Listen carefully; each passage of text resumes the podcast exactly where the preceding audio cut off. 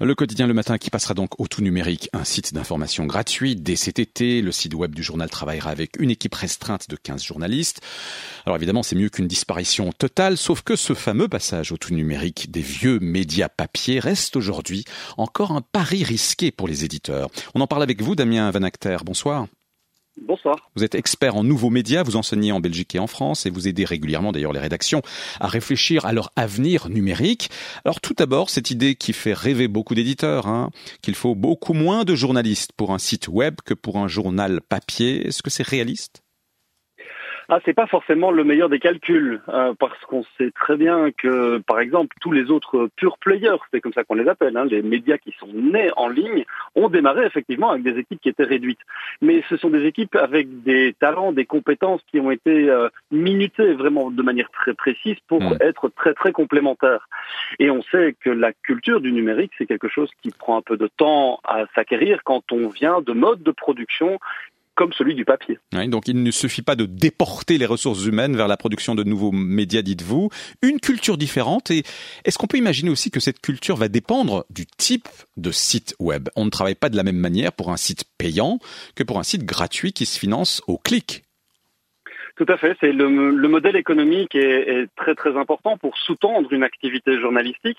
Euh, D'autant plus que toute une série d'acteurs se positionnent aussi sur la rentabilisation euh, de cette publicité. On pense notamment aux Gafa euh, qui trustent 85% aujourd'hui de la publicité en ligne. Euh, l'argent va directement dans les poches de Google, d'Amazon, de Facebook qui consort.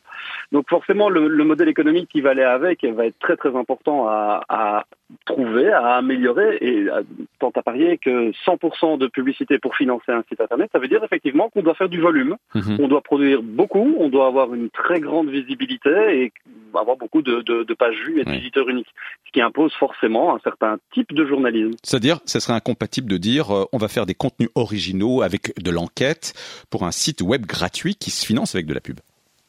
Ce n'est pas forcément incompatible, mais c'est plus compliqué euh, parce qu'on sait très bien des enquêtes fouillées, des enquêtes au long cours avec euh, du plurimédia, hein, de, la photo, mhm. de la vidéo, de l'audio, etc. Ça coûte cher à produire et c'est pas forcément ces articles-là ou ces contenus-là qui génèrent le plus de visites.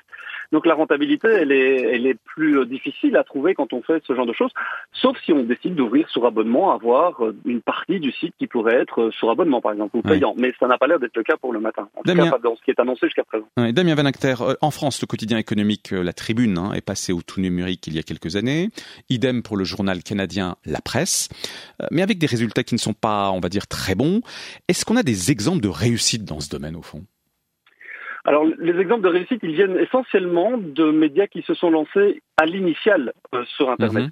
Euh, on, peut se rendre compte que dans les médias qui ont fait une transition abrupte et qui n'étaient pas forcément choisis d'ailleurs, ou en tout cas qui étaient guidés uniquement par des euh, notions économiques, mhm.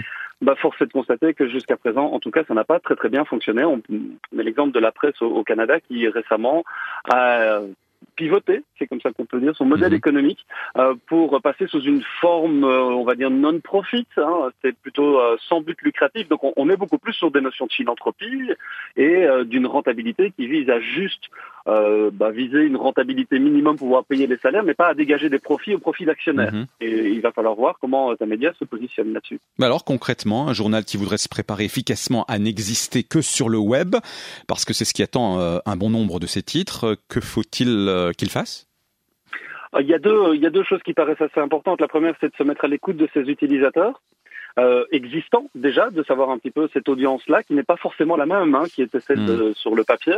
Euh, de quoi est-ce que ce public-là est friand? Quel genre d'information Quel contenu? Quelle grammaire aussi? Puisqu'on on voit bien, hein, les réseaux sociaux ont, ont, eu un impact important sur la façon de consommer l'information, notamment sur mobile. Et euh, peut-être qu'une bonne chose à mettre en place, c'est d'abord un bon site mobile avant un bon site euh, sur un ordinateur de bureau. Euh, ça, c'est la première chose. Et la deuxième chose, c'est de veiller à faire en sorte que la force de frappe, c'est-à-dire ceux qui vont construire les contenus, produire les contenus au quotidien, soient bien armés d'un mhm. point de vue technique, et puis surtout d'être capable de produire dans des dans des logiques de flux qui sont tout à fait différentes des logiques de cycle qu'on pouvait avoir sur le papier. Merci beaucoup, Damien Van Acter. Je vous souhaite une bonne soirée. Merci.